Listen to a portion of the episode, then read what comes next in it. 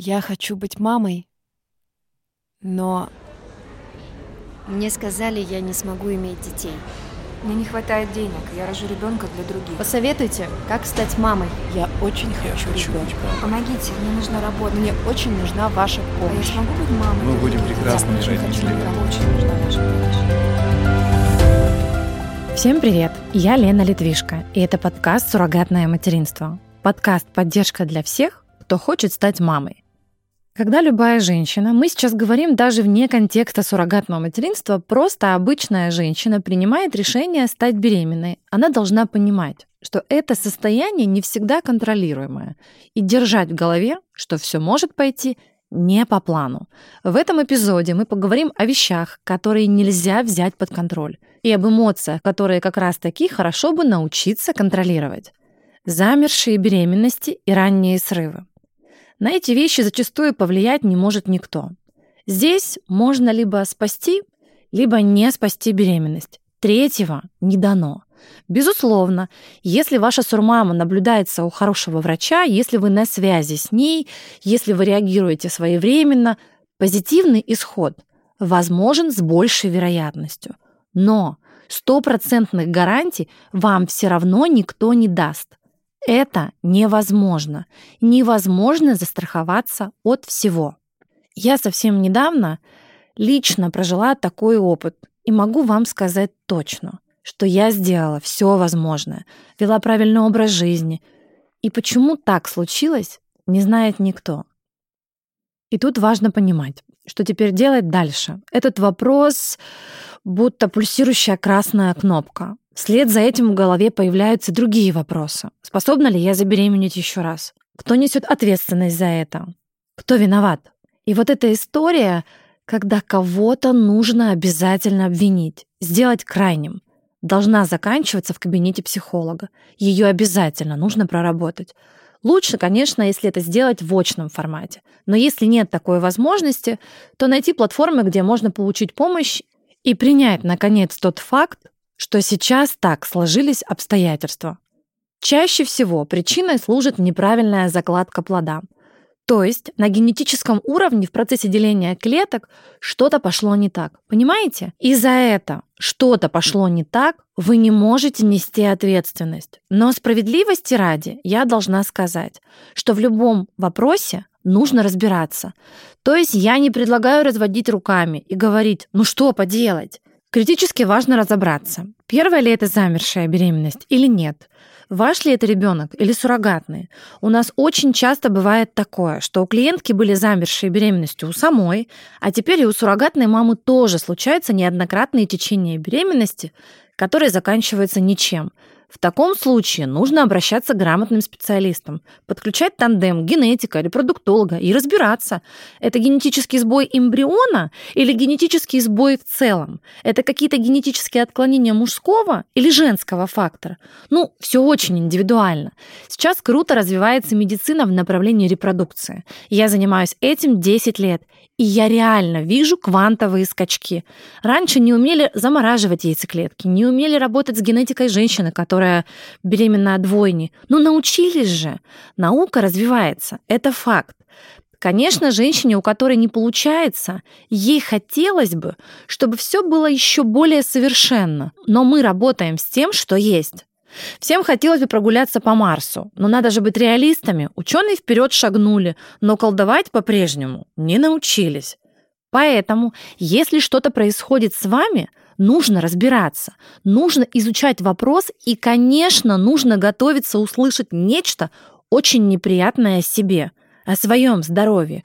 К примеру, узнать, что у вас сбой мужского генетического фактора. И так будет всегда со всеми яйцеклетками, со всеми женщинами, с которыми будет контактировать ваш мужчина. Беременность не наступит.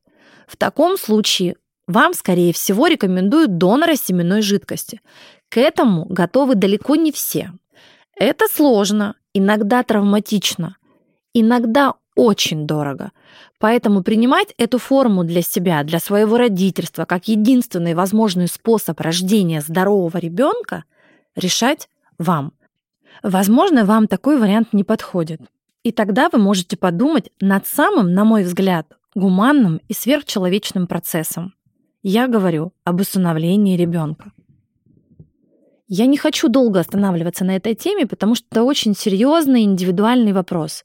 Но иногда это реально выход. Хочу сказать, что на моей практике были множественные замершие беременности. И у меня самой, и у суррогатных мам, и у клиенток. Так бывает.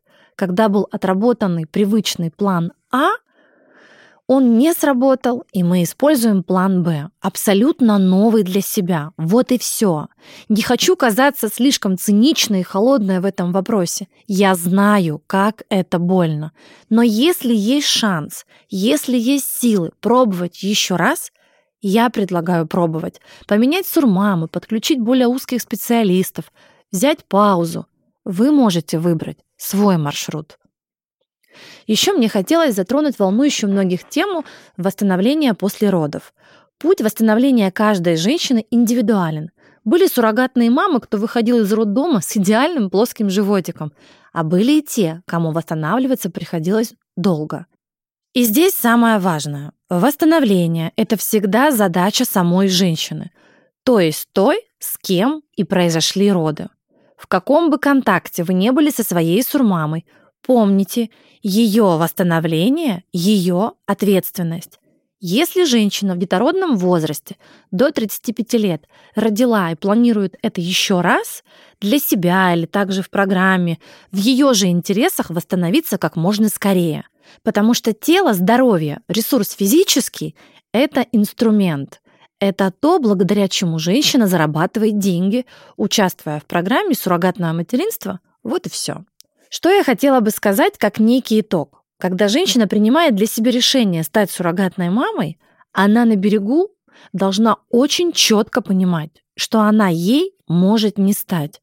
Все просто, что могут быть осложнения, что могут начаться неприятные изменения на уровне тела и здоровья впоследствии ЭКО, что может быть внематочная беременность, которая может очень печально закончиться – могут быть множественные замершие беременности. Есть риск, что придется делать различные операции. У нас не часто, но бывали случаи, когда девочки после множественных чисток, множественных замерших беременностей говорили «все, я больше так не хочу зарабатывать. Я лучше пойду на 300 работ, но я этого больше не вынесу.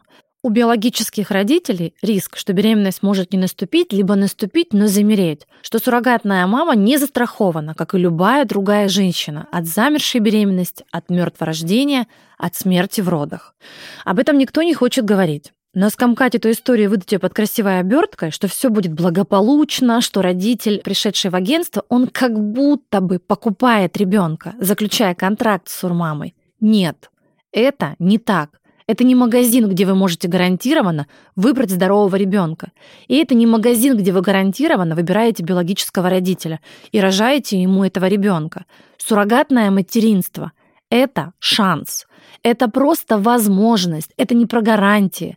Суррогатное материнство – это про возможность помочь друг другу, помогая в первую очередь самому себе. Чем раньше и четче вы это поймете – тем проще вам будет пройти этот непростой путь.